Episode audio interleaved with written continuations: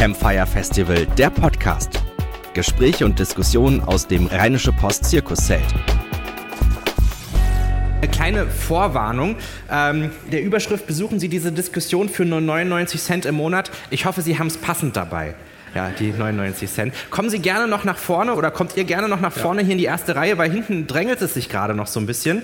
Ähm, das sind nämlich hier vorne die bequemen Plätze und da zieht es auch nicht so. Ähm, also das wäre dann nochmal so ein kleiner Tipp, hier in die ersten Reihe zu kommen und das ist dann auch ganz passend für alle, die, ähm, die jetzt noch ins Zelt reinkommen wollen, damit die auch noch die Diskussion verfolgen wollen. Denn wir reden über ein Thema, ähm, wo es uns sehr wichtig ist, viele Eindrücke zu sammeln und auch mit euch in den Dialog zu kommen.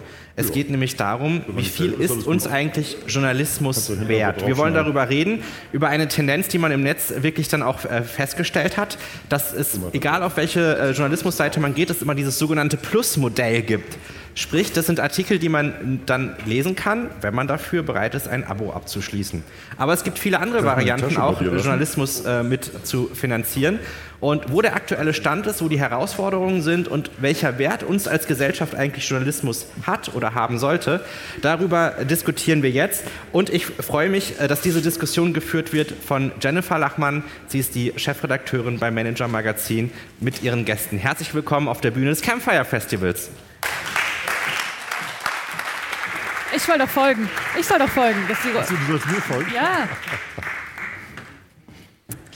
Genau, und wir kommen gleich schon in Mannschaftsstärke. Ich habe die Panelisten schon mit auf die Bühne gebeten.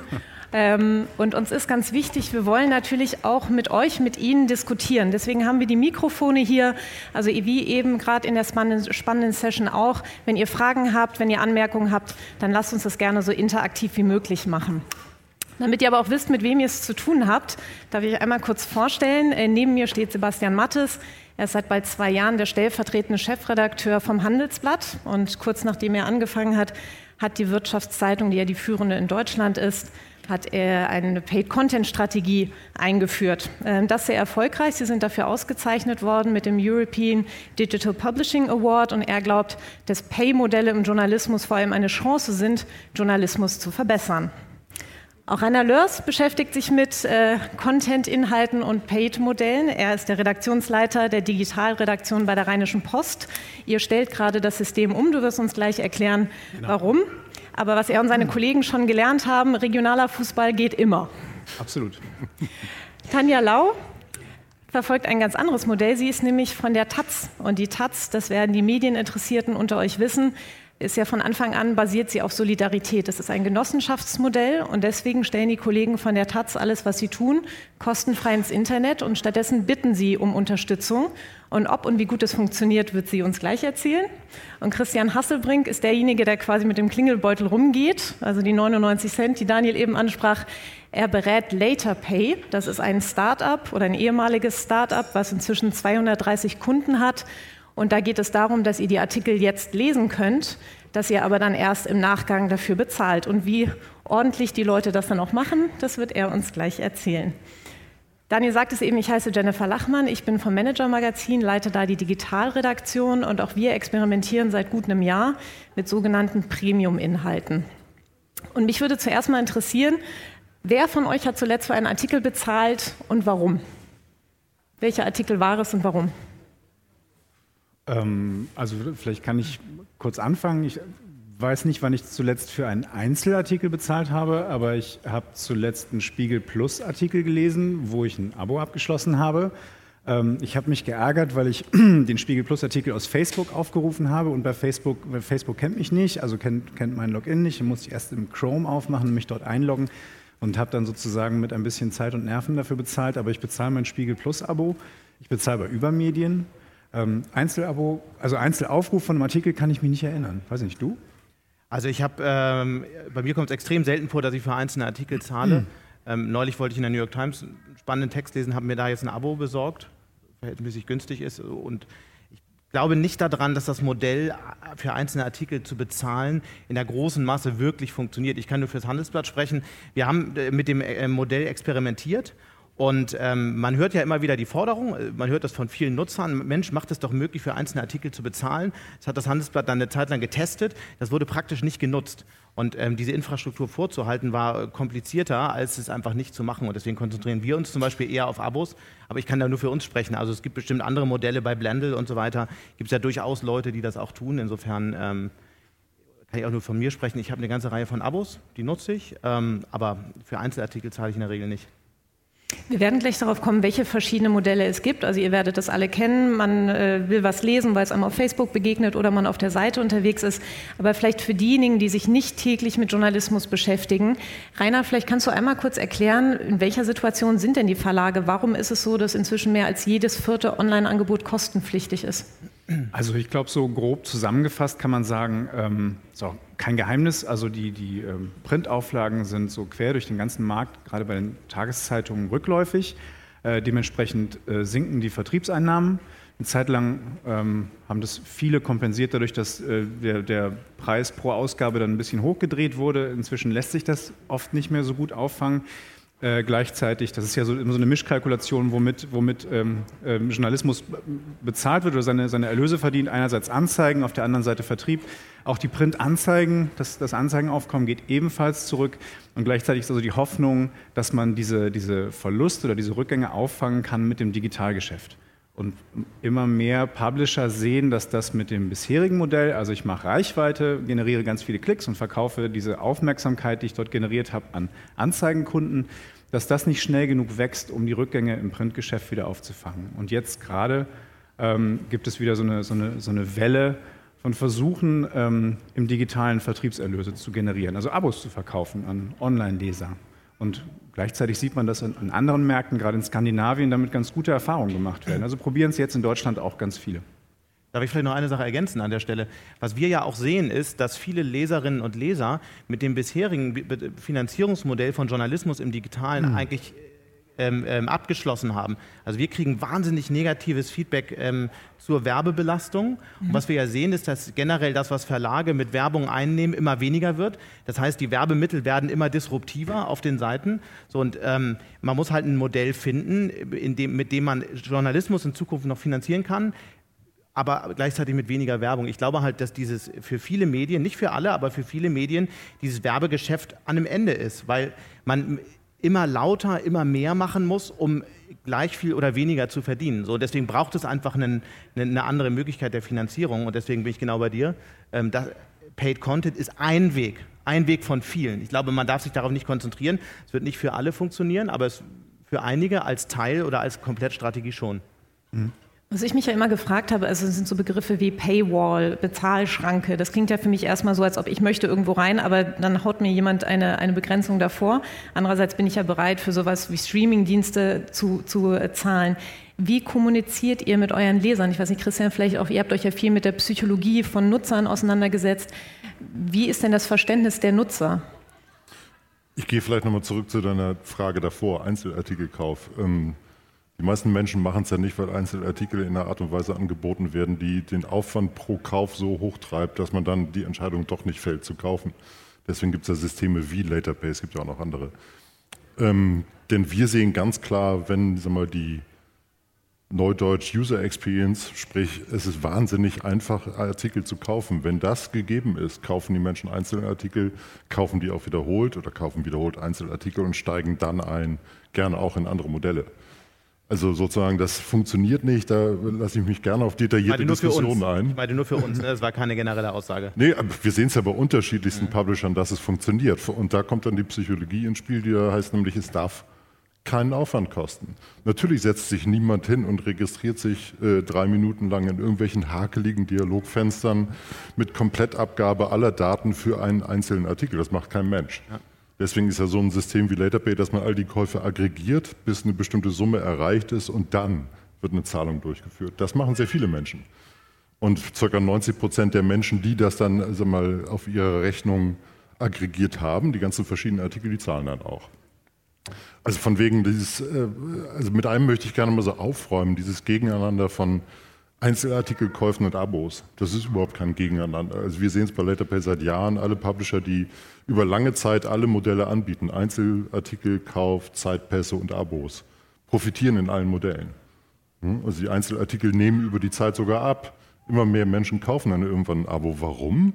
Sie haben über eine lange Zeit gelernt, es macht Sinn, mit diesem Produkt, mit diesem Verlag oder dieser Seite sozusagen eine geschäftliche Beziehung einzugehen. Einen Vertrag abzuschließen und sagen, ich zahle euch gerne regelmäßig, weil ich habe gelernt, eure Inhalte sind es wert. Und wenn du sagst, 90 Prozent der Leute bezahlen, das heißt es ja auch, dass jeder Zehnte es nicht bezahlt. Mhm. Wie, wie geht ihr damit um? Da sagen wir einfach, ähm, in God you trust so ungefähr, im Sinne von, ähm, es gibt einfach eine bestimmte Anzahl von Menschen, die wird es immer versuchen, eine Zahlung zu umgehen. Nennen wir sie jetzt mal freundlich Schnäppchenjäger. Die Geiz ist geil Mentalität, die ich habe noch nie für Inhalte gezahlt, deswegen bin ich auch jetzt nicht bereit dafür zu zahlen, obwohl ich eigentlich mhm. versprochen habe, dafür zu zahlen. Solche Menschen gibt es leider. Zehn Prozent circa.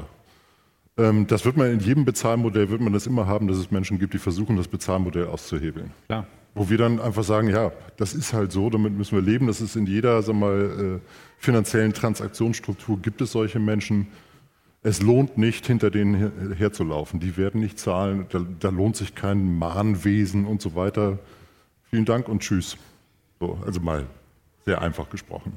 Tanja, bei euch ist es ja Prinzip, dass ihr kein Geld verlangt, sondern man kann bei euch, wenn man auf der Taz-Seite ist, wird einem dann gesagt, ja, ich möchte unterstützen. Und ähm, ihr habt auch so ein, so ein schönes Pop-up, was dann kommt. Populisten schaffen mit Angst und Hass neue Mauern. 30 Jahre nach der friedlichen Revolution versuchen sie, dieses Land wieder neu zu spalten. Mit unserem unabhängigen und meinungsstarken Journalismus halten wir dagegen. Wie gut funktioniert das bei euch? Wie viele Leute zahlen freiwillig? Also wir feiern am Montag unsere 17.000. Ähm, das klingt jetzt erstmal nicht viel, aber es ist einfach der Bereich an Finanzierungsmodellen der Taz, der am stärksten wächst. Und auch wenn wir noch zu zwei Dritteln über Print finanziert werden, über Printerlöse und da 26.500 Abonnentinnen ungefähr haben, ist einfach weitergedacht schon unser Modell für uns zumindest die Zukunft. Und ich glaube, wir widersprechen uns alle nicht, dass wir sagen, wir brauchen digitale Bezahlmodelle. Wir haben auch ein digitales Bezahlmodell. Es ist nur einfach freiwillig. Es ist einfach ähm, der Aufruf, hey, ähm, gebt uns was, was ihr möchtet, was ihr habt, um vielleicht, um die Informationen für alle zugänglich zu machen. Und ja, einfach auch, dass wir so bleiben können, wie wir sind und im Idealfall Werbung ganz abschalten können, im Idealfall ähm, völlig kritisch, äh, unabhängig und einfach die Taz bleiben können. Und dafür sind 17.000 Menschen bereit, freiwillig im Monat einen Betrag zu zahlen, der von 5 Euro losgeht. Und ich finde das schon, ich fand das selbst überraschend, dass es so viele gibt, aber da stützen wir uns, glaube ich, auch auf eine Leserinnenschaft, die schon vieles verstanden hat. Genau.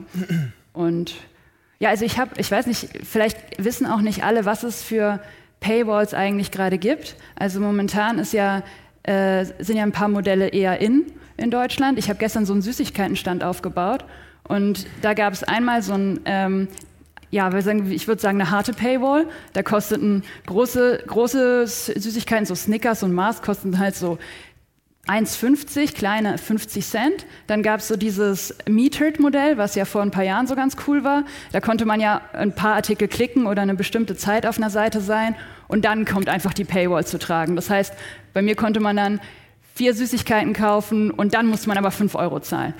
und dann gibt es das Freemium-Modell, das waren dann so Vorschläge wie, hey, kauf doch ein Snickers und dann darfst du dir noch einen Snickers für einen Freund mitnehmen.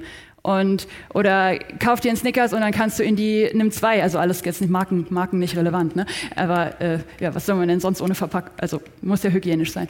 Ähm, und ähm, dann könnte man sich in, die, in der Bonbontüte halt bedienen. Und dann gab es halt noch unser Modell, hey, werft irgendwas in die Spendenbox was ihr für angemessen haltet. Und ja, und obwohl alles total geschmolzen ist, nach zwei Stunden gestern, war ein bisschen wärmer als gedacht, äh, haben tatsächlich sich ein paar Leute beteiligt. Und wie auch was jetzt den Zeitungs-Digital-Content angeht, hat das Freemium-Modell gewonnen. Momentan nutzen die meisten, die ein Bezahlmodell haben, dieses Modell mit eben Zusatzleistungen. Also es gibt einen bestimmten, also es gibt was, kauf dir was und du kriegst bestimmte Vorteile dazu.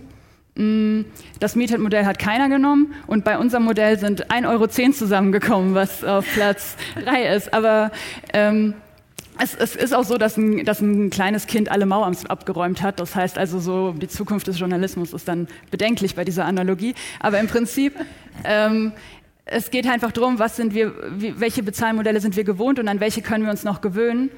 Ähm, und wir glauben eben, dass dieses freiwillige Zahlen eine Zukunft sein könnte. Beim Guardian hat es sehr gut funktioniert. Äh, der hat 2015 angefangen, hat jetzt über eine Million Zahlende, schreibt erstmals seit letztem Anfang des Jahres wieder schwarze Zahlen. Und ähm, ja, deswegen äh, bin ich eigentlich immer noch für äh, die Spendenbox. Genau, das war jetzt unser Modell. Ihr macht äh, eure Zahlen sehr transparent, also man kann auf der Taz-Seite nachlesen, wie viele Spenden Sie bekommen haben, wie viele Fördergelder. Da war zum Beispiel im Juli, habt ihr ungefähr 7000 Euro eingenommen, im April aber dafür nur die Hälfte. Mhm. Hat das irgendwelche Auswirkungen auf die Form von Journalismus, und Berichten, die ihr macht? Oder macht ihr eure Planung und hofft einfach, dass möglichst viele Leute sich dafür interessieren? Also ich weiß nicht genau, wo die 7000 herkommen, weil wir nehmen, wenn es gut läuft, 100.000 im Monat ein. Ja, nee, genau, die 7000, also, die spontan auf der Seite ah, okay. bezahlt haben. Also ah, okay, gut, sorry, habe ich es falsch verstanden. Ähm, und wie war, wie war da die Frage nochmal?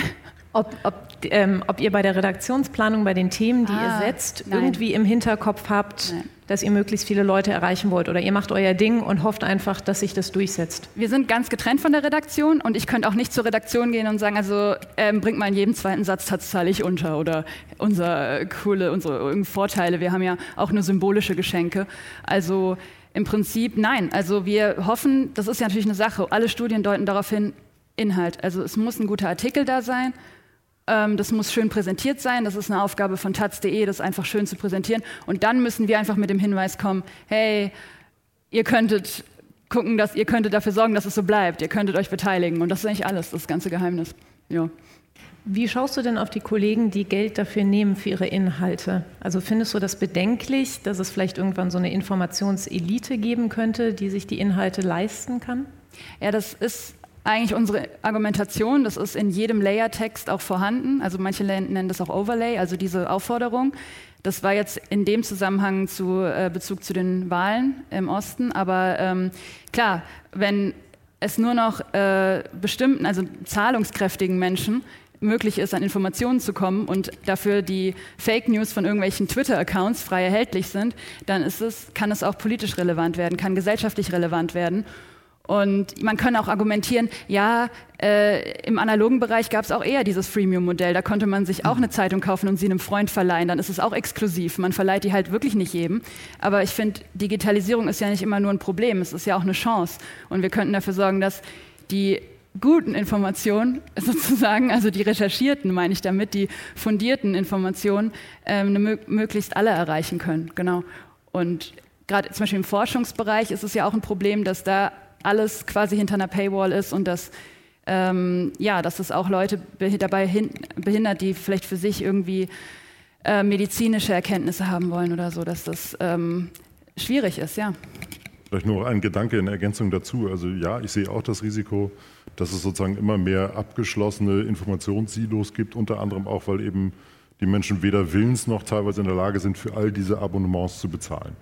Ich bin selber nun Medienprofi, mache das seit 20 Jahren, habe irgendwie testweise sechs bis zehn Abos pro Monat, wovon vier bis sechs Fake-Abos sind mit irgendeinem Fake-Account, die ich dann nach der Testphase wieder kündige, bevor ich zahlen muss. So, das ist ja der eine Weg, das Ganze zu umgehen. Aber es gibt noch einen ganz anderen Aspekt. Das ganze Internet, die ganzen Nutzungssituationen, in denen wir uns alle tagtäglich in digitalen Kanälen befinden, gehen in Richtung ich zeige dir eine wahnsinnige Vielfalt von Informationen, sei es auf Facebook, sei es in Google, also den wesentlichen Einstiegspunkten des Internets. Da stolpere ich übers Handelsblatt, auch über die Rheinische Post mal. Taz ich, bin ich selber dabei. Ähm, finde Inhalte von Korrektiv, Spiegel, FAZ, was auch immer, teilweise auch Compact und Ach Gut und PI und Russia Deutsch, äh, wie heißen sie, RT Deutsch und so weiter. Also eine Wahnsinnsbandbreite an politischen Informationen. Ich kriege andauernd die Einladung, all das zu lesen. Wenn ich für diese Einladung dann jedes Mal erst ein Abo abschließen muss, ist das keine Einladung, sondern eigentlich eher das ganz klare Zeichen, hey, wir hätten dich eigentlich ganz gerne als Nutzer, aber nur dann, wenn du zahlst und zwar gleich einen Vertrag abschließt. Und das funktioniert einfach nicht. Das funktioniert für niemanden in seinem Privatleben. Und eine der Lieblingsfragen immer die mhm. Stelle in irgendwelchen Runden ist, wer hier im Saal hat ein digitales Abo? Hände oh. hoch. Super. Das ist doch schon mal eine großartige Zielgruppe. Wer hat zwei? Drei frage ich jetzt nicht mehr. Also das, natürlich ist das überhaupt nicht jetzt ähm, hier eine relevante sozusagen Größe, aber das, genau so läuft es. Und wenn man sich die Reuters-Studie anguckt, die aktuelle, da ist es bei 1,75 der Durchschnitt, wie viel Abos ein Mensch bzw. ein Haushalt hat.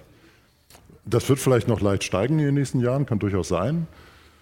Dagegen läuft aber tagtäglich, ich könnte, wenn es ein System dafür gäbe, das mit Einzelkäufen zum Beispiel funktioniert oder mit freiwilligen Zahlungen oder wie auch immer, das einfach durchlässiger ist und smarter auf unterschiedliche Zielgruppen eingeht, könnte ich eben jetzt konstruiert Russia Today als Bezahlinhalt lesen, auch wenn ich das jetzt persönlich nicht unbedingt möchte, aber es ist aus einer politischen Informiertheitsperspektive vielleicht sinnvoll, Russia Today zu lesen und daneben die Taz zu lesen und daneben die FAZ zu lesen und auch noch die Perspektive des Handelsblatts mit einzubeziehen. So. Das wird mir aber, weiß Gott, nicht erleichtert zurzeit. So, und das finde ich sowohl wirtschaftlich nicht wirklich smart, als auch mal, politisch-gesellschaftlich ungünstig, sagen wir mal. Weil es nicht, nicht free ist oder, hm? oder weil es nicht einfach gratis ist oder, oder, oder weil Nein, weil es überall Einzelartikelverkauf gibt? Das ist, das ist ja das, Einzelartikel ist, oder Zeitpässe oder welche sagen wir, leichter zugängliche Form der Bezahlung auch immer, mhm. die nicht erzwingt, dass ich äh, entweder mir einen Fake-Account anlege und ein Fake-Abo abschließe, also sehr viel Zeit und im Zweifel auch kriminelle Energie aufwenden muss, wenn ich nicht zahlen will, oder eben langfristige Registrierungsschritte. Das funktioniert einfach nicht. Ich würde gerne ganz kurz noch mal bei was einhaken, was Sebastian eben gesagt mhm. hat. Es ist ja tatsächlich so, ganz, ganz viele Verlage in Deutschland suchen gerade nach dem für sich passenden Modell, was für, für, für den eigenen Verlag und für die eigenen Redaktionen und für seine Leser und Leserinnen passende Bezahlmodell. So. Mhm. Es wird ganz viel ausprobiert, es wird ganz viel gelernt. Ich finde, bei, bei dieser Diskussion, bei diesem, bei diesem Einwand, warum, warum macht ihr es den Leser nicht einfacher, Einzelartikel verkauft, Zeitpässe, was auch immer, das setzt so voraus, okay, aus purer Ignoranz wird es nicht gemacht. Aber bei uns ist es genauso wie bei euch, Sebastian. Wir haben das über die letzten Jahre immer mal wieder probiert. Es existiert schlicht keine relevante Nachfrage dafür. Wenn es so wäre, dass wir, dass wir erträglich, also einkünftlich Artikel einzeln verkaufen könnten, dann würden wir das machen. Natürlich danken, das wäre wär super. Ja? Das, das, funktioniert nicht, die Leute wollen das nicht. Unsere Leser wollen es nicht. Ich glaube, es gibt diese, diese ähm, man muss sich von dem Gedanken verabschieden, dass es ein Bezahlmodell gibt, was auf alle Verlagshäuser und alle Publisher in Deutschland passt. Jeder muss das finden, was zu ihm passt. Beim Handelsblatt ist es vielleicht mehr so das Clubmodell. Bei euch ist es irgendwie der Appell an Verantwortung und an dieses genossenschaftliche Ding, was super zur Taz passt. Ich glaube, das Modell, was ihr fahrt oder was der Guardian fahrt, die Rheinische Post könnte das nicht machen. Dafür sind wir auch politisch überhaupt nicht so positioniert wie ihr und, und haben nicht diese Alleinstellungsposition, was, was so das ja, was Gesellschaftliches aussieht. Unsere, unsere, unser Alleinstellungsmerkmal ist einfach was anderes. Mhm. Dementsprechend müssen wir unseren eigenen Weg finden. Und dieser scheint es nicht zu sein. So, das ist ja, so, absolut. keine böse Absicht oder so. ja, nee, mal, böse Absicht, darum geht es ja gar nicht. Äh, Sebastian möchte auch mal kurz was zum Thema sagen und dann wollen wir von einem äh, Nutzer, einem Leser hören. Äh, Sebastian? Ja, als Antwort nochmal kurz auf, auf, ähm, auf deinen ähm, Impuls und auch auf euer Modell, was ich toll finde. Wir müssen halt in dieser Diskussion auf eine Sache aufpassen. Wenn wir und ich sehe das, ich, ich sehe durchaus die Diskussion, ich halte die Diskussion für wichtig, ob jetzt eine Infoelite entsteht und alle anderen nicht mehr informiert werden. Klammer auf, ich glaube, das Problem ist gar nicht so dramatisch, weil wenn der öffentlich-rechtliche Rundfunk, der nicht ganz gering finanziert ist in Deutschland, seinen Job richtig macht, dann haben wir schon mal ganz viel frei verfügbare Informationen für sehr viele Leute. Ja? Ich glaube, wir haben eine gute Basis in Deutschland, um das hinzubekommen. So, jetzt Punkt zwei. Wir müssen eben echt aufpassen, dass wir in dieser Diskussion darüber, ob das jetzt richtig ist, dieses oder jenes Bezahlmodell zu nehmen, nicht ähm, ähm, in eine Situation kommen, in der wir dann nachher möglicherweise Unternehmen haben, die kein Geschäftsmodell mehr haben. Und es gibt einfach ähm, gewisse Modelle, die für uns funktionieren, andere funktionieren für uns nicht. Umgekehrt wird es bei euch sein, ja. Und ich glaube, man darf das auf keinen Fall gegeneinander ausspielen, weil ähm, ähm, am Ende ist es wichtig, dass wir in irgendeiner Form ne, einen Weg finden, unabhängigen, guten, investigativen Journalismus, der sich um Fakten kümmert, ja, und Fakten, echte Fakten zu besorgen, investigativ vorzugehen, ist wahnsinnig teuer. Das wisst ihr alle. Und wir müssen irgendeinen Weg finden, dafür eine Basis zu haben, wie wir es finanzieren können. Weil wenn wir das nicht mehr finanzieren können, dann kommen wir in eine echt gefährliche Situation. Und deswegen ist es so wichtig, dass wir all diese Modelle offen angucken. Ja? Und deswegen würde ich niemals ein Modell gegen das andere ausspielen. Ich würde aber auch eben nicht sagen, es ist ein grundsätzlicher Fehler, wenn, wenn Medien ihre Seiten komplett dicht machen. Wenn das der richtige Weg ist, diese Art von Journalismus zu finanzieren, dann ist es halt so. so. Magst du dich einmal kurz vorstellen, bevor du deine Frage stellst? Ja, gut, kann ich machen. Wollte ich jetzt gar nicht. Äh, Frank Herrmann, Ich bin Mensch, äh, Digitalabonnent ein bisschen und auch noch Landesvorsitzender der Piratenpartei. So zum Kontext dann vielleicht. ähm, ja, Digitalisierung. Ich, Entschuldigung, wenn ich hier so ein bisschen gebückt ist. Kann man das ein bisschen äh, höher machen? doch raus. Ja, man kann das rausnehmen. Gut, ja. kann ich, auch machen. ich wollte aber keine Ansprache halten. Ähm, Digitalisierung macht äh, vieles möglich, aber natürlich nicht alles kostenlos, vor allen Dingen nicht Content. Ich glaube, da sind wir uns einig. Äh, Menschen, die Inhalte machen, die haben Aufwand, die müssen bezahlt werden. Äh, also Content darf nicht oder kann nicht kostenlos sein von Maschinen, weil wir den ja nicht hergestellt haben. Wo die Digitalisierung und das Netz hilft, ist aber bei der Distribution. Die ist quasi kostenlos. Bisher bei der Printzeitung musste gedruckt werden, ausgetragen werden und so weiter. Dafür zahlen, ich glaube, die meisten noch 30 Euro im Monat, bis sie es zu Hause liegen haben.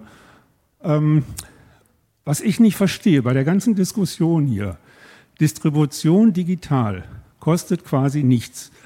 Warum gehen fast sämtliche Verlage noch davon aus, dass ein Digitalabo vielleicht 10% Rabatt zu einem Printabo hat? Es bewegt sich langsam nach unten, aber viel zu langsam. Warum wird es nicht so radikal, zum Beispiel 99 Cent im Monat, als Abo? Ich würde 10, ich würd 10, 15 Abos abschließen. Das, die Digitalisierung macht möglich, dass ich mich sehr breit informieren kann. Das ist eine klasse Geschichte. Aber ich kann doch nicht zehnmal 30 Euro im Monat zahlen. Wieso glauben die Verlage, dass sich das Medienbudget der Leute, dass es so explodiert, dass sich halt so viele Leute äh, mehrere Digitalabos zu diesen hohen Kosten, die es im Moment noch gibt, leisten können? Ich verstehe das Denken der Verlage dann nicht. Warum gehen sie nicht schärfer äh, ran und machen die Abos günstiger? Vor der Zugriff und nicht wie die Rheinische Post zum Beispiel, da bin ich sehr ungehalten was dieses Digitalabo angeht, dass es nur ein sehr kleiner ähm, Bereich ist aus dem Angebot der digital zu überschaubaren Kosten. Die haben dieses 6-Euro-Modell, glaube ich, oder 5 Euro oder was 99. das ist. Genau. Äh, das ist aber nur ein Ausschnitt für Digitalkunden. In der Zeitung steht viel mehr. Kriege ich nicht. Dafür müsste ich auch 25, glaube ich, sind sie im Moment digital bezahlen. Steht in keinem Verhältnis. Hm.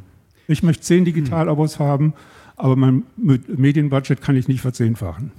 Ich kann also erstmal ähm, kann ich beruhigen, es tut sich gerade ganz viel, auch bei der Rheinischen Post. Es wird sich auch was an der Art tun, wie wir, wie wir äh, unsere Inhalte digital verkaufen.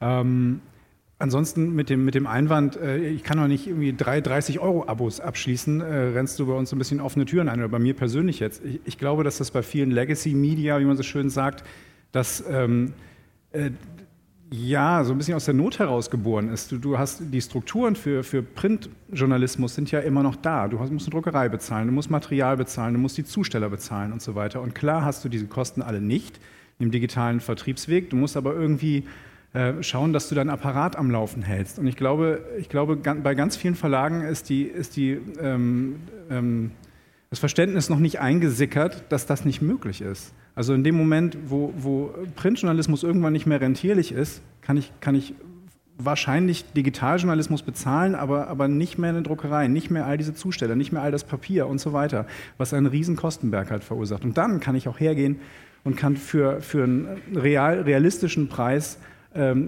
Digitaljournalismus im Netz verkaufen, klar. Vielleicht muss man auch offener... Nachsatz ganz kurz vielleicht. Ich bin davon überzeugt, dass der Betrag, der zu erzielen ist, durch, die, durch günstige Digitalabos, dass der Betrag letztlich der gleiche ist, den man heute einnimmt. Sprich, man hat wesentlich mehr Zahler, die in der Summe für jeder einzelne viel weniger zahlt, aber für den Verlag kommt das Gleiche oder noch mehr raus. Also man muss diesen Schritt ins Risiko mal gehen, mal gucken, ob es so kommt. Die Taz macht es eigentlich vor, wie viel von Menschen äh, kommen kann. Und wie gesagt, ich glaube, dass die, sich die, die Zahl der äh, Zahler erhöht, je günstiger das Abo ist. Und der Verlag wird, so hoffe ich natürlich, muss man muss es sehen, letztlich genug einnehmen, um auch noch seinen Print zu bedienen und natürlich auch die Journalisten alle zu bezahlen. Also die Einnahmen für den Verlag, bin ich sicher, die sinken nicht. Es wird mit Sicherheit für, für, für jedes Medium einen Preispunkt geben, der am besten funktioniert, für, für, für die Kunden und Kundinnen und, und für, für das Medienunternehmen. Und ja, wir müssen sehen, mit, mit wem wir da konkurrieren. Spotify und Netflix kostet irgendwie 9,99 Dollar oder sowas im Monat. Die New York Times kostet einen Dollar in der Woche. Wenn ich dann hergehe und sage, okay, mein, mein Abo kostet äh, 37 Euro im Monat digital, ähm, das ist halt gewagt, klar.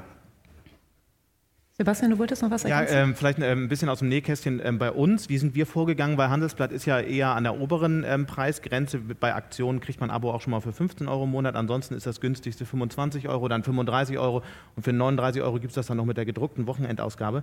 Das klingt ja jetzt erstmal, wenn man das mit den Netflix-Preisen vergleicht und so weiter, irrsinnig. Wir haben ähm, sehr ausgiebige Preistests gemacht mit ganz unterschiedlichen Preispunkten. Wir haben zum Beispiel auch 9,99 Euro getestet. Und was wir gesehen haben, ist, dass wir dadurch nicht so viel mehr Kunden gewinnen, wie wir, ähm, wie wir gewinnen müssten, um die Umsätze, die wir nicht machen, auszugleichen. Das, ist, ähm, das haben wir sowohl ähm, mit, einem, also mit einer Beratung, die, das, die sich nur um Preisfindung kümmert, gemacht mit einem Algorithmus, der äh, genau verglichen hat, ähm, zu welchem Preis, wir haben sehr ganz unterschiedliche Preispunkte getestet, ähm, und da ist, ist, ist, eben dieses Preismodell bei rausgekommen. Also diese Aussage, wenn man den Preis dramatisch senkt, dann funktioniert es automatisch immer dramatisch viel besser, ist eben nicht für jedes Medium immer richtig. Ich kann, wie gesagt, nur für uns sprechen. Wir haben, sind eben so vorgegangen und ähm, wir werden weiter Preise testen. Und wenn sich bei uns im Preisgefüge was verändert, dann werden wir sehen, aha, ähm, die, die Preistests haben einfach ein anderes Ergebnis gebracht.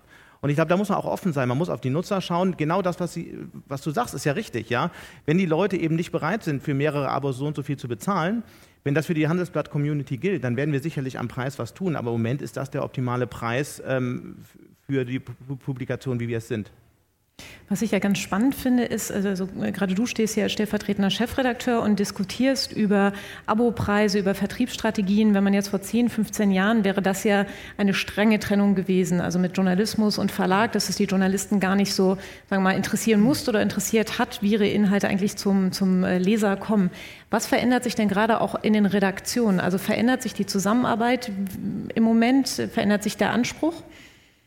Also ich glaube, ähm wenn ich von wir spreche, übrigens machen wir es nicht als Redaktion. In der Tat macht das der Verlag. Mhm. Und ich würde mal sagen, die Trennung zwischen Verlag und Redaktion ist noch genauso, wie sie vor 15 Jahren auch war. Es ist genau, und das ist ja auch wichtig. Ja, ähm, der Unterschied ist nur, dass wir jetzt ähm, mehr Punkte haben, wo wir einfach miteinander sprechen. Und es gibt bei uns äh, Punkte, an denen wir miteinander sprechen. Ähm, wenn es zum Beispiel darum geht, dass der Verlag verhältnismäßig früh von größeren Aktionen und Serien weiß, auf die dann potenzielle Abonnenten mit E-Mail-Kampagnen und so weiter hingewiesen werden können. Ähm, das ist zum Beispiel ein Austausch, der mehr stattfindet. Das funktioniert ähm, auf verschiedenen Ebenen verhältnismäßig automatisch. Aber ehrlicherweise so groß anders als früher ist es auch nicht. Da ist es ein bisschen seltener passiert. Aber natürlich wusste, äh, wusste der Vertrieb davon, ähm, um, um am Kiosk irgendwelche Werbung machen zu können. Nur jetzt ist es eben nicht mehr einmal im Monat, sondern sowas findet auf Wochenbasis oder manchmal sogar täglich statt. Ähm, insofern, ähm, ich, glaube, ich glaube, dass diese, die, diese viel diskutierte Trennung zwischen Redaktion und Verlag so bleibt und auch so bleiben muss, weil das extrem wichtig ist, wenn wir irgendwann anfangen würden, ihr, unser komplettes Angebot, du hattest es schon angesprochen, ähm, darauf zu optimieren, was, was irgendwelche Leser wollen, dann ähm, können wir auch aufhören, weil ähm, am Ende des Tages kommen ja auch Menschen. Komm, ich, ich, ich, äh, ich, präzisiere gleich. Okay. Am Ende ähm, kommen ja Menschen auch auf eine Seite, um erstmal zu sehen, wie bewertet eine Publikation wie die Rheinische Post oder die FAZ oder das Handelsblatt eine Lage zur jetzigen Situation. Das heißt, ähm, wenn wir aber sehen, dass bestimmte Texte gar nicht funktionieren, nicht angenommen werden, dann müssen wir uns halt überlegen, okay, wir haben das als sehr wichtig ähm, bezeichnet oder, oder, oder identifiziert. Ähm, es kommt aber überhaupt nicht rüber. Wir müssen also darüber nachdenken, wie wir diese Geschichte verkauft haben. Müssen wir vielleicht die Headline verändern? Müssen wir vielleicht das Bild verändern, um ein Thema, was extrem wichtig ist, auch wirklich rüberzubringen? Und das ist eben der Unterschied zu früher. Früher war es so, ähm, da gab es halt und das ist auch ein großer Unterschied im Vergleich zu, zu, vor 10, 15 Jahren. Da war der Chefredakteur der, der das Gefühl dafür hatte, was der Leser in irgendeiner Form möchte. Heutzutage sehen wir das in Echtzeit, was der Leser möchte und ob das, was wir uns überlegt haben, beim Leser auch angekommen ist. So. Und ähm, ähm, und das gleichen, wir gleichen unsere Idee natürlich permanent mit den Zahlen ab, die wir da sehen. Nur die Zahlen übernehmen niemals die Kontrolle über das, was wir journalistisch entscheiden. Weil dann, das meinte ich eben damit, dann können wir eigentlich auch aufhören, weil dann können Algorithmen so einen Job viel effizienter machen. Ähm, das ist bei uns tatsächlich noch ganz anders, aber da sind wir auch immer ein bisschen in einer luxuriösen Position. Das verstehe ich auch. Ich würde jetzt auch äh, jetzt der Rheinischen Post oder dem Handelsblatt nicht raten, unser Modell sofort zu übernehmen, aber man muss ja das machen, von dem man irgendwie überzeugt ist, dass es in die, also jedenfalls für einen selbst überzeugt ist und dann vielleicht im Transformationsprozess für alle gelten kann.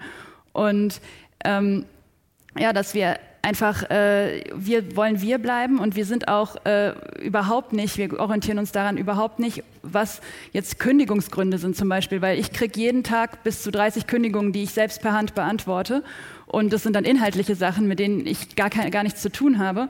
Ähm, aber die, der häufigste Grund ist, dass Leute, die uns eigentlich dafür unterstützt haben, dass wir äh, alle Meinungen zulassen und kritisch und unabhängig sind, dass die sich plötzlich aufregen, äh, wieso teilten ihr jetzt nicht meine Meinung, ja? finde ich voll doof. Und dann kündigen und dann sich aber einen Tag später wieder melden und sagen, ja, sorry, stimmt, also ich bleib doch noch mit fünf Euro dabei oder so. Also ähm, das, äh, wir müssen echt sehr stark gucken, dass wir so bleiben, wie wir sind, weil das ist ja das, was die Leute an uns mögen, sonst könnten wir halt äh, aufhören. Und wir haben schon die Sorge, dass sich da sehr danach orientiert wird, dass die Verlage immer mehr reingrätschen in die Redaktion und da ist halt wirklich immer ein großes Zahlenspiel und immer die geben schon viel vor, die Zahlen und müssen sie auch in vielen in, in vielen Kontexten und das verstehe ich auch weitgehend, aber man muss da, glaube ich, sehr, sehr aufpassen. Das stimmt, aber zum Beispiel kann ich das überhaupt nicht bestätigen. Also bei uns, wir nutzen Zahlen einfach davon, dafür uns informieren zu lassen, ob eine ähm, Entscheidung, die wir getroffen haben, äh, wenn wir sagen, ein Thema ist wichtig, ob Leser das auch wichtig finden.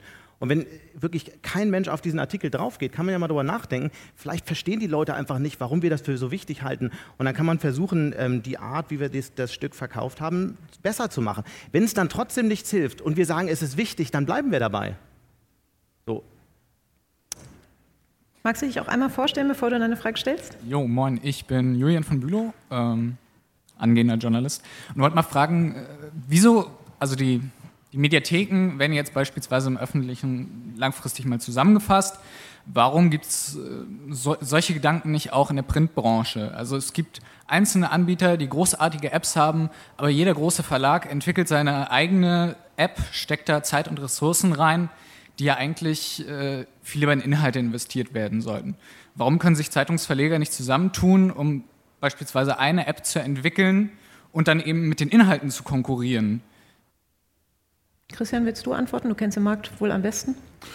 Ja, also da kann ich natürlich einfach nur aus meiner Perspektive antworten. Ähm, und halt auch die Argumente, die ich gleich nenne, für nachvollziehbar und richtig. Also für einen Verlag oder andersrum, guck dir die verschiedenen Produkte, die jetzt hier auf der Bühne stehen, an. Die setzen sich hier als Repräsentanten. Die Repräsentanten der Produkte, Christian. Das war irgendwie ein bisschen schlecht formuliert. Oder? Ist gut. Aber ich glaube, ihr wisst, was ich meine. ähm, hier steht die Taz. Eigentlich heißt die Tanja, aber Taz. Ähm, da ist die Gestaltung nicht nur, also ein Produkt wird nicht nur repräsentiert über das Thema und wie es äh, von der jeweiligen Redaktion ausgewählt, geschrieben, bewertet und so weiter wurde, sondern auch von der Gestaltung. Und die, die Sprache, die ein Produkt spricht, hat auch mit der Oberfläche zu tun, hat mit Farben zu tun, hat mit der Typo zu tun und so weiter und so weiter. Mit vielen ganz kleinen Signalen, so wie es bei uns Menschen auch ist. Ne, hätten wir alle irgendwie eine Maulkluft an, würden wahrscheinlich nur noch unsere Augen und unsere Stimmen irgendwas bewegen. Wir werden aber viel uniformer, austauschbarer, auswechselbarer. Guck dir an, wie die Marken auf Facebook erodieren. Hm? Habe ich auf Facebook gelesen. Da sagt keiner mehr Handelsblatt-Post auf Facebook. Also ich vereinfache jetzt natürlich stark, sondern nee, habe ich auf Facebook gelesen.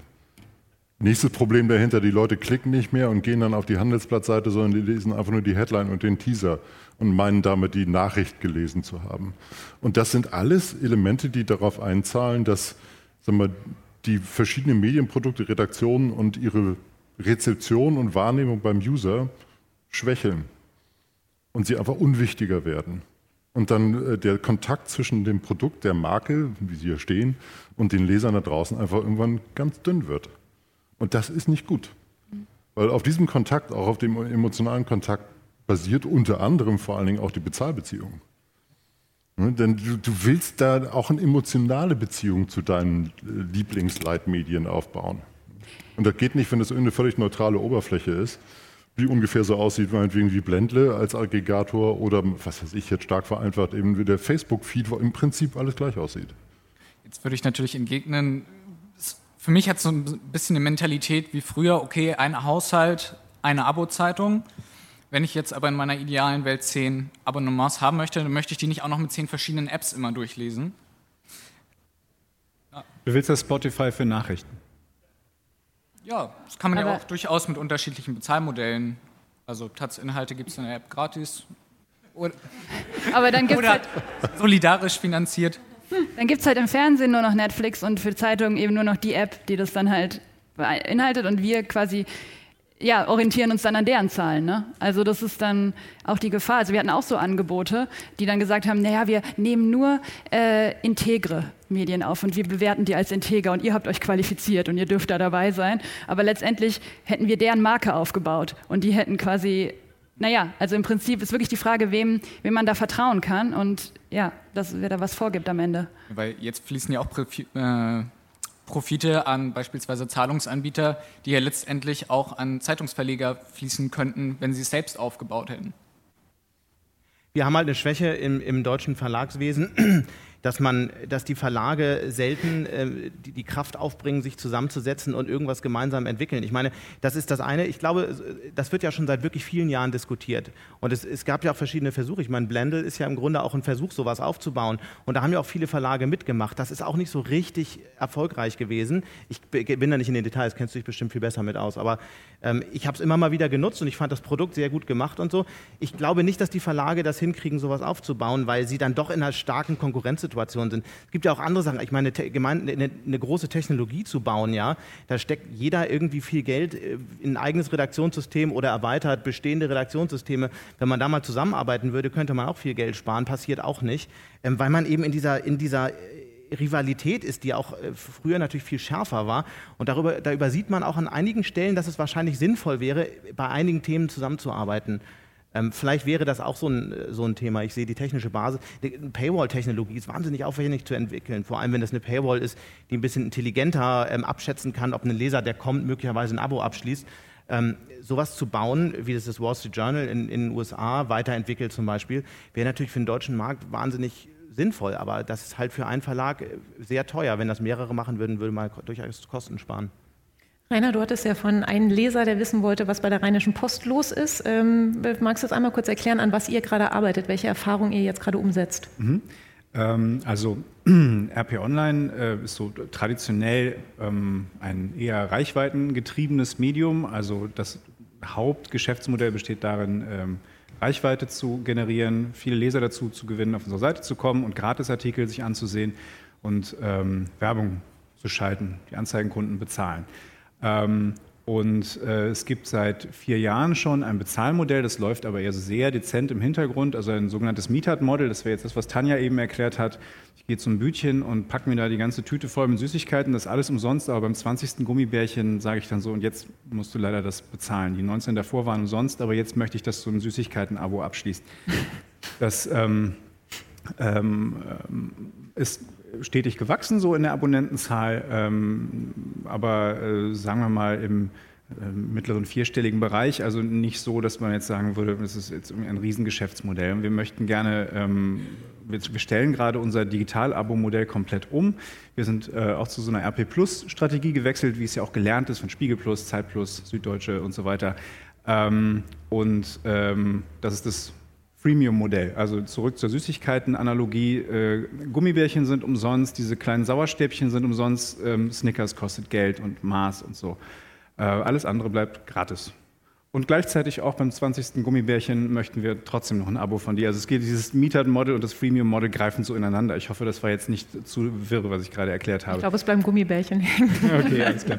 ähm, und ähm, dieses äh, RP Plus Modell haben wir am 3. Juni gestartet diesen Jahres und ähm, wir starten mit einer Registrierungsphase. Wir möchten erstmal Erfahrungen sammeln, lernen, wie das alles, ähm, äh, wie das beim Leser ankommt, wie unsere Inhalte ankommen und so weiter. Das heißt, im Moment, wenn man einen RP Plus Artikel lesen möchte, muss man bezahlen mit seiner E-Mail-Adresse und sich erstmal registrieren. Ähm, das kostet nichts. Und ähm, wir haben jetzt in den ersten knapp drei Monaten etwas äh, knapp 130.000 Neuregistrierungen eingesammelt. Und wir ähm, lernen, was diese Registranten lesen, wofür die sich interessieren. Das ist für uns total spannend, weil das ist nur ein kleiner Teil der Gesamtmenge der Menschen, die sich RP Online ansehen. Wir haben knapp 8 Millionen Unique User jeden Monat, davon also diese 130.000, die sind jetzt registrierte, offensichtlich sehr der RP Online zugewandte Menschen, die lesen halt andere Sachen. Ähm, die interessieren sich vor allem hier für regionale Berichterstattung. Wir haben gemerkt, die interessieren sich mega für Fußball, also für, nicht für irgendeinen Fußball, sondern für Borussia Mönchengladbach und für Fortuna Düsseldorf. Wir können uns jeden Tag ansehen, welche Artikel die meisten Neuregistrierungen einsammeln. Da ist Üblicherweise die Hälfte davon ist Borussia- und Fortuna-Berichterstattung. Und der Rest ist Regionalberichterstattung, Wesel, Krefeld, Willig. Das ist der Kram, den nur wir machen und sonst niemand und wo die Leute deswegen zu uns kommen. Das ist total spannend für uns zu sehen. Und genau da kommt dann eine Paywall vor. genau in die ähm, Artikel kommt dann halt eine Paywall. Ne? Also das ist naja, nicht, nicht an alles. Es gibt äh, auch, auch da, ich glaube, so, so reine Nachrichten oder sagen wir mal, die normale Lokalberichterstattung würde, glaube ich, auch nicht funktionieren als RP Plus Artikel. Es sind die mit einem total rausgehobenen Nutzwert. Also, keine Ahnung, die neue Abfallgebührenordnung für Neuss oder so. Da haben sich ganz, ganz viele Leute für registriert. Oder, weiß ich nicht, die Sparkasse in Wesel kriegt einen neuen Vorstand. Aber ähm, ist es nicht ein Test dafür zu sagen, okay, was interessiert unsere Leserinnen und ähm, ja, wofür zahlen die dann halt auch? Ne? Also was, das ist dann der, also das, was die jetzt gerade so in dieser freiwilligen Umfrage hergeben an Daten, das wird dann eigentlich genutzt, damit die das dann in Zukunft bezahlen müssen. Ich meine, ist klar, wir müssen ist halt das Bezahlmodell, ne? Ähm, das hast du gerade so, so, gesagt, als wenn das was ganz Böses wäre. Nö. Ungefähr, das, das ist die Idee und wir gehen damit auch transparent um. Also wir ja. haben, als wir RP Plus gestartet haben, gab es einen großen Erklärtext auf RP Online und unseren Facebook-Kanälen und so weiter, wo wir genau das geschrieben haben. Wir möchten gerne mehr über Sie, liebe Leser, herausfinden. Wir möchten gerne wissen, was Sie lesen mögen, wovon wir vielleicht auch mehr machen müssen. Das ist ja auch eine große Chance. Also wenn du erstmal gerafft hast, wofür die Leute bereit sind, Geld zu bezahlen, dann kannst du mehr davon machen. Und, und ich meine, da, da, das würde ich gerne mal einhaken an der Stelle. Warum ist es denn so schlimm, wenn wir doch wissen, dass Menschen, ähm, die sich für Journalismus interessieren, ein, ein Thema wichtig ist, ja? Warum ist es so schlimm, mehr über dieses Thema zu machen? Weil wir möglicherweise journalistisch nicht eingeschätzt haben, dass es so wichtig für die Leute ist und dass sie Fragen haben, mhm. was dieses Thema angeht. Ähm, ergänzend dazu von uns vielleicht. Wir, wir sehen, dass, ähm, dass zahlende Nutzer ähm, auf eine ganz andere Art von Texten ähm, schauen. Das ist bei uns genauso wie bei euch. Und zwar sind es genau die Texte, wofür wir als Marke angetreten sind. Das sind lange Analysen, zum Beispiel, wie ist die ökonomische Situation in Italien. Das sind zum Teil 38.000 Zeichen lange Texte. Das, ist, das sind sehr viele Zeitungsseiten. Und solche Texte werden von zahlenden Nutzern gelesen, und zwar mit einer durchschnittlichen Lesezeit von 6, 7, 8, 9 Minuten. Mhm. Ja? Das ist sehr, sehr viel. Und ähm, das ist ein total wichtiger, wichtiges Signal. Und warum sollen wir denn, wenn wir solche Signale kriegen, nicht diese Signale nutzen und daraus was Journalistisches machen? Weil am Ende Natürlich sind wir Journalisten und bewerten Themen ähm, und entscheiden was wir für wichtig halten, was wir nicht für mhm. wichtig halten. Aber gleichzeitig müssen wir doch verstehen, was unsere Leserinnen und Leser für wichtig halten. Mhm. Ja, weil sonst irgendwann, äh, man, man, spricht ja schon darüber, dass Medien und Journalist äh, und, und, und Leser sich nicht mehr verstehen, dann, dann, dann passt das alles überhaupt nicht mehr zusammen. Nee, ich finde das auch gut, dass ihr da tiefe Recherchen macht in Themen, die Leute wirklich mhm. sehr konkret interessieren. Nur es wäre eben auch schön, und das ist eigentlich nur unser Gedanke dabei, es wäre halt auch schön, wenn Leute, die sich dafür interessieren und es sich nicht leisten könnten, halt diese Infos irgendwie auch kriegen. Und ja, vielleicht ist dann da das Freemium-Modell, so dieses, dieses, dieses Zwischending zu sagen, naja, dann muss man sich halt mit jemandem befreunden, der das bezahlt oder der ein Abo hat. Ja. Kommen jetzt ganz kurz, jetzt hören wir, ob das neue RP-Modell überzeugend ist oder nicht. ja, nee, ganz kurz nur, weil das ist nämlich auch noch ein riesen Kritikpunkt an den äh, ganzen Online-Abos, die ich kenne, Ausnahme Guardian und Taz, dass das personalisierte Tracking nicht aufhört, wenn ich bezahle. Das finde ich wirklich äh, ganz übel, um es mal vornehm auszudrücken. Wenn ich bezahle für einen Online-Inhalt, dann möchte ich nicht mehr getrackt werden, weder von der Zeitung selber noch von, Sie haben ja noch diverse Werbetracker, dann teilweise ganz unterschiedlich, welcher Verlag ist, aber ein bisschen unterschiedlich, aber die sind teilweise auch noch drin. Das heißt, die Werbeindustrie hängt drin, auf, auch wenn ich keine Werbung mehr sehe aber es wird mitgetrackt, was, für was ich mich interessiere. Das will ich nicht. Wenn ich zahle, habe ich gezahlt, dann will ich auch unbeobachtet lesen können. Wird, wie gesagt, außer von Guardian und Taz mit den Digitalmodellen, die ich kenne, nicht berücksichtigt. Ähm, ich bin ja sozusagen ein bisschen außenstehend, war selber lange in Verlagen und habe alle möglichen Produkte verantwortet und kenne sowohl die redaktionelle als auch die wirtschaftliche Seite sehr gut. Erster Punkt, es gibt schon einige, auch in Deutschland, die es durchaus anbieten, ähm, Werbetracker und Co. im Rahmen des Bezahlmodells mit abzuschalten. Kann ich jetzt nicht alle aus dem Gedächtnis runterleiern, aber es gibt sie. Dieses Modell gibt es.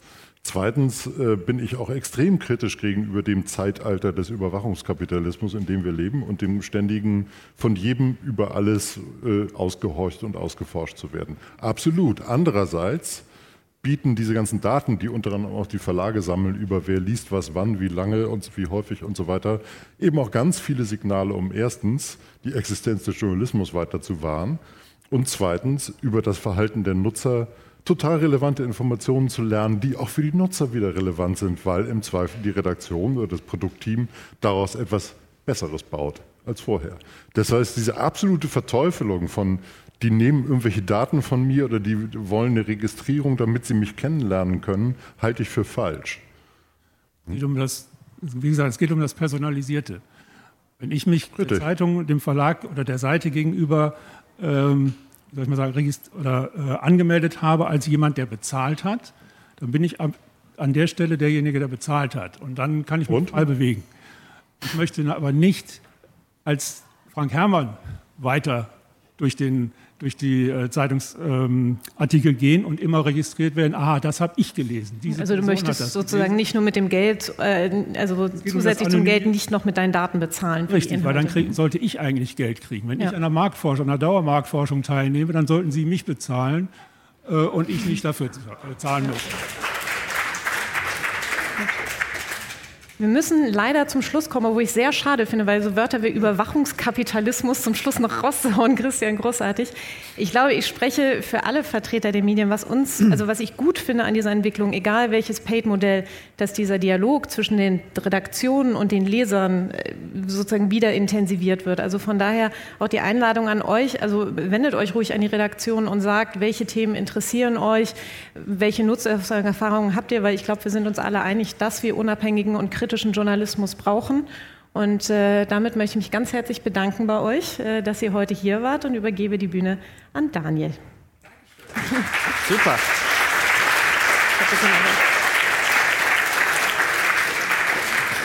Herzlichen Dank an die Runde, herzlichen Dank für die Diskussion. In wenigen Minuten um Punkt 12 Uhr machen wir an dieser Stelle weiter. Dann wird äh, Tanit Koch bei uns sein. Äh, Tanit Koch 14 Uhr, meine Güte, so, so, schnell vergeht der Tag. Das geht hier wie im Flug. Aber äh, vielen Dank für die Aufmerksamkeit. Also, in wenigen Minuten ist es 14 Uhr in dieser Zeitzone. Ähm, und da freue ich mich dann auf äh, Eva Quadbeck, die Leiterin unseres Parlamentsbüros, äh, im Gespräch mit Tanit Koch die jetzt das journalistische äh, Geschäft bei RTL und NTV leitet. Sind wir sehr gespannt drauf. Äh, bleibt gerne sitzen, holt euch noch ein Getränk. Hier vorne in der ersten Reihe ist auch noch viel frei. Äh, das sind dann auch doch schöne, bequeme Sitze. Ich freue mich. In fünf Minuten geht's weiter. Viele Texte und Bilder vom Campfire Festival gibt's auch auf zeitgeist.rp-online.de.